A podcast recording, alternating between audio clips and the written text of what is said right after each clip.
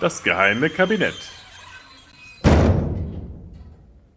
Hallo und herzlich willkommen zur 40. Episode vom geheimen Kabinett. Heute? Wo kommen denn all die kleinen Kinder her? Vom Postboten. Und nein, ich erzähle jetzt nicht den Witz von der kleinen hellsichtigen Tochter, die prophezeit, dass ihr Vater am nächsten Tag von einem Herzinfarkt dahingerafft werde.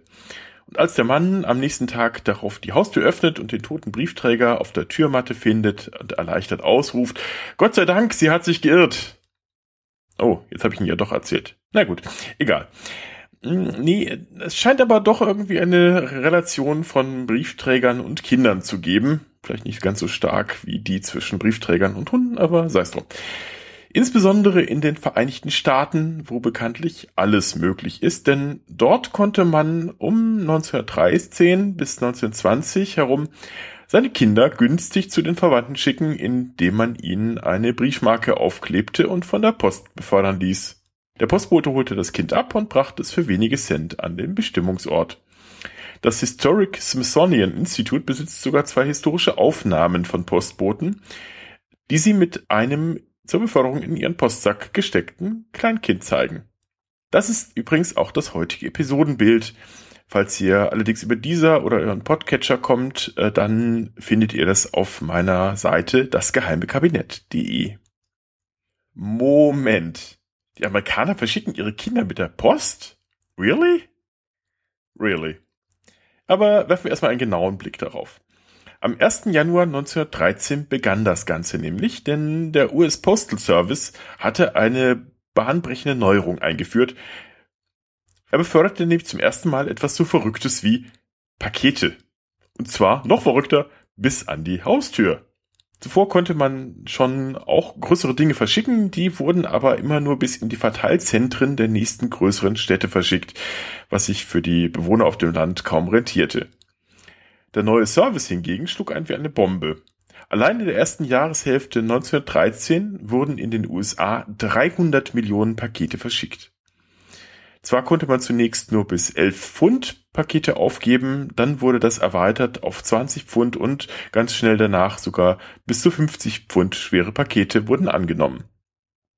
Um zu beweisen, wie gut man mit den Paketen umgehen würde, war die erste Lieferung von St. Louis nach Edwardsville in Illinois und zwar ein Paket mit sechs Eiern.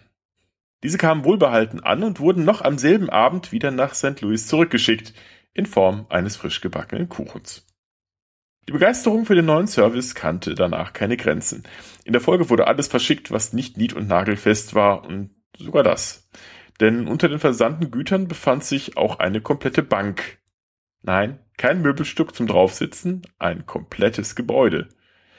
Selbstverständlich auch nicht auf einmal, sondern Ziegelstein für Ziegelstein. Als sich W.H. Coulthard mit der Notwendigkeit konfrontiert sah, Baumaterial für eine zu errichtende Bank aus einer 127 Meilen entfernten Ziegelei in die Stadt Vernal in Utah zu schaffen, begann er zu rechnen, war er Bankkaufmann, und fand heraus, dass ihm der Transport über die Eisenbahn viel teurer kam, als wenn er die Steine einzeln per Post verschickte, nämlich viermal so teuer.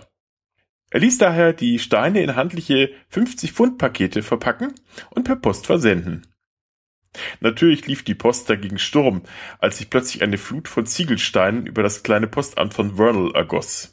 Also nicht wörtlich, aber es stapelt sich da natürlich ein Paket nach dem anderen und das kleine Postamt kam hinter seiner eigenen Arbeit gar nicht mehr her.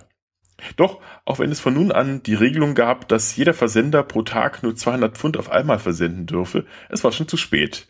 Inzwischen waren die vier Millionen, nein, nicht ganz, inzwischen waren die vier Tonnen Baumaterial schon längst in Vernal eingetroffen und die Bank wurde damit errichtet, wie geplant. Was ist nun mit all den verschickten Kindern? So verrückt sind doch nicht mal die Amis, oder? Äh, doch. Aber es waren nicht sehr viele. Schon am 17. Januar 1913, wenige Tage nach der Einführung des Paketservice, veröffentlicht die New York Times eine Anfrage beim Generalpostmeister Hitchcock, ob es nicht möglich sei, ein Kind mit der neuen Paketpost zu schicken. Dieser habe abgelehnt mit den Worten, dass nur Bees and Bugs, also Bienen und Käfer, als einzige lebende Wesen mit der Post verschickt werden dürften. Und unter diese Spezifikation würden Babys nun einmal nicht fallen. Vermutlich war der Artikel auch eher scherzhaft gemeint, doch das hielt die Leute nicht davon ab, es wirklich zu versuchen. Denn schon zwei Wochen später vermeldete die gleiche Times, Mrs. E. H. Staley, Einwohnerin dieser Stadt, ergänze New York, erhielt heute ihren zweijährigen Neffen mit der Paketpost von dessen Großmutter in Stratford, Oklahoma, wo er anlässlich eines Besuchs vor drei Wochen zurückgelassen worden war. Der Junge trug ein Schild um den Hals, das zeigte, dass der Versand 18 Cent gekostet habe. Er wurde 25 Meilen über die Landstraße transportiert, bis man die Eisenbahn erreicht hatte. Er reiste mit dem Postbeamten, teilte sein Mittagessen mit ihnen und kam hier wohlbehalten an. Auch andere Kinder wurden noch so befördert, denn der Preis für ein Bahnticket war bedeutend teurer. Die Strecken waren auch nicht sonderlich weit. Zumindest bei den Fällen, die wir kennen. So auch nicht bei der fünfjährigen May Piersdorf, die von Grangeville nach Lewistown, beide in Idaho, am 19. Februar 1914 verschickt worden war. Sie war mit 48,5 Pfund gerade noch unter der 50 Pfund Beförderungsgrenze, aber schwerer als der junge Staley, kostete daher 53 Cent Porto. Die Briefmarken wurden praktischerweise, zumindest angeblich, direkt auf Mays Jacke geklebt. Ich weiß nicht, ob sie dann auch abgestempelt wurden. Auch sie reiste in der Begleitung eines Postboten, dessen Name mit Leonard Mochel überliefert wird. Ob und wie viel weitere Kinder so befördert worden sind, ist unklar. Viele werden es jedoch insgesamt nicht gewesen sein. Spätestens 1920 war damit endgültig Schluss. Wie die New York Times berichtete, hatte der stellvertretende Generalpostmeister Coons aufgrund zweier Anfragen, die ihn erreicht hatten, klargestellt, dass man Kinder grundsätzlich nicht mehr befördern werde. Eine Anfrage kam übrigens auch von einem neunjährigen Mädchen selbst, die also offenbar selbst Ambitionen hatte, verschickt zu werden. Nach Kuhns sollten nur noch ungefährliche Tiere, die unterwegs nicht mit Nahrung und Wasser versorgt werden müssten, künftig versandt werden, also die oben erwähnten Bees and Bugs. Wo ich nicht weiß, ob man wirklich Käfer mit der Post verschickt, aber na gut. Übrigens, auch die eindrucksvollen Fotos von den Postboten mit den Babys in den Postsäcken sind leider nicht echt, sondern rein gestellte Spaßfotos. Nicht auszuschließen jedoch, dass man sich hierbei auf die in den damaligen Zeitungen verbreiteten Geschichten der verschickten Kinder bezog. Aber die Episode zeigt, wie wichtig den Amerikanern im frühen 20. Jahrhundert ihre Post und die Möglichkeit erschien, über den Versand von Paketen und Briefen mit ihrer oft weit verstreuten Verwandtschaft und ihren Freunden in Kontakt zu bleiben. Die Postboten hielt man für so verlässlich, dass man ihnen nicht nur wichtige Post anvertrauen konnte, sondern eben manchmal auch die eigenen Kinder. Das würde ich allerdings in Anbetracht der heutigen Lieferbedingungen, zumindest hier in Deutschland, nicht der Nachahmung empfehlen. Der hiesige Paketbote brächte es wohl fertig, auch diese Lieferung in meinen Briefkasten zu quetschen. Rrr. Schon wieder ein Buch kaputt. Dankeschön.